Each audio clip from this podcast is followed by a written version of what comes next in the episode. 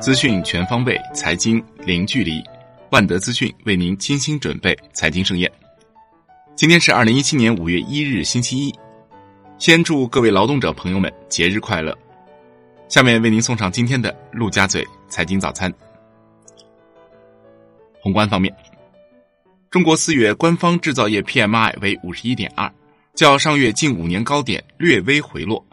但仍连续九个月在荣枯线上方。预期五十一点六，前值五十一点八。中国四月非制造业 PMI 为五十四，前值五十五点一，非制造业延续扩张态势，增速有所放缓。统计局解读四月 PMI 表示，制造业 PMI 增速回落原因有四：一是市场供需增速均有所放缓；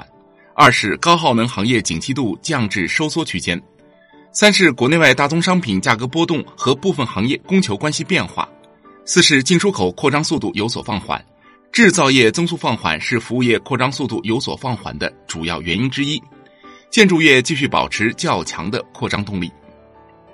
机构解读四月 PMI 指标，九州证券邓海清表示，PMI 高位回落不足判为趋势拐点，需关注严监管政策对经济融资的影响，以及房地产调控过严对经济的拖累。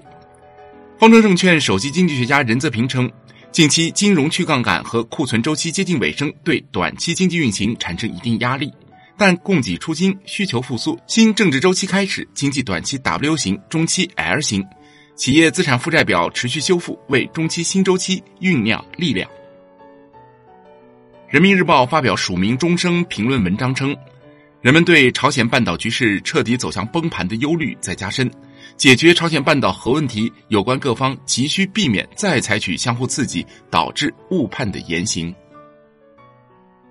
财经杂志援引经济学家钟正生的表述，中国央行开始缩表，需以不显著影响中国经济为前提。中国央行的一举一动，终归是以中国情况为重。石家庄市正积极谋划建设并申报正定国家级新区。力争将正定新区打造成为承接北京非首都功能疏解和京津产业转移的主平台。国内股市方面，因劳动节假期，中国内地股市、中国香港股市、中国台湾股市五月一日休市一日。截至四月二十六日，证监会今年前四个月共审核一百六十九家企业首发申请。或通过一百三十九家，未通过十八家，取消审核两家，暂缓表决五家，过会率约为百分之八十二。去年一季度 IPO 过会企业家数为六十二家，审核通过率为百分之九十七。去年 A 股二十余家白酒上市公司合计净利润超过三百六十亿元，贵州茅台、五粮液、洋河股份、泸州老窖净利润排名前四位，去年净利润合计高达三百一十三亿元。占白酒板块合计净利的百分之八十七，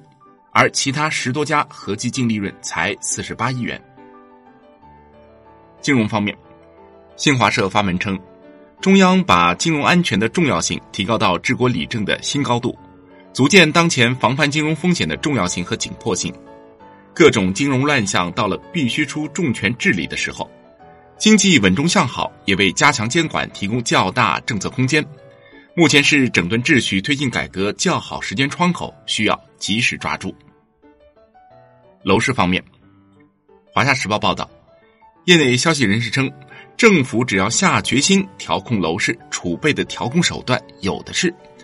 四月二十五日召开的中共中央政治局会议，显然给地产业一个新的信号：楼市调控政策还有更狠的大招要持续出炉。北京部分商业银行收紧房贷，自五月二日起，首套房贷执行基准利率及百分之四点九的年利率，二套房将上浮百分之二十，执行百分之五点八八的年利率。海外方面，美国总统特朗普签署两项贸易行政令，决定成立白宫贸易和制造业政策办公室，并对美国现有的全部贸易协定进行全面审议。欧盟二十七国就英国退欧立场达成一致。对于双方的分手费，卢森堡总理巴特尔透露，金额大约在四百亿至六百亿欧元之间。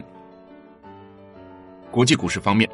美国科技巨头谷歌和脸书双双成为一个钓鱼式诈骗计划的受害者，两年内被骗金额达一亿美元。富士康宣布计划扩大在美投资，具体协议需等待谈判完成并获得董事会及当局通过后公布。商品方面，伊朗石油部长赞加内表示，收到欧佩克等国对延长减产协议的积极信号，伊朗也支持减产。今天的陆家嘴财经早餐就是这些，感谢您的收听，欢迎大家关注万德资讯的微信公众号，您可以用更少的时间了解更精华的财经资讯。明天我们同一时间再见。